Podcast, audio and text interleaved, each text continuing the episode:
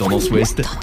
La bonne idée. Bonjour à tous. On reste au chaud aujourd'hui sous la couette devant sa télé. Je vous propose le top 3 des films tournés en Normandie qui ont un point en commun, la musique. On commence par le film Disco sorti en 2008 avec Franck Dubosc, alias Didier Travolta en tête d'affiche. L'acteur originaire de la région rouennaise voulait planter le décor en Normandie et c'est au Havre, ville classée au patrimoine de l'UNESCO avec son port industriel que le film a été tourné. Après le disco, le rap d'Orelsan qui a signé le film Comment loin, tourné à Caen et sa périphérie avec son acolyte Gringe. Le film sorti en 2015 raconte les galères d'un duo de rappeurs qui veut percer dans le métier. Leur dernière chance, ils ont 24 heures pour écrire une chanson.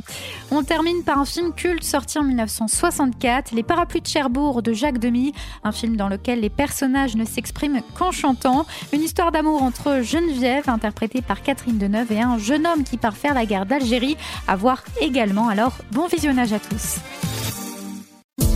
Podcast by Tendance Ouest.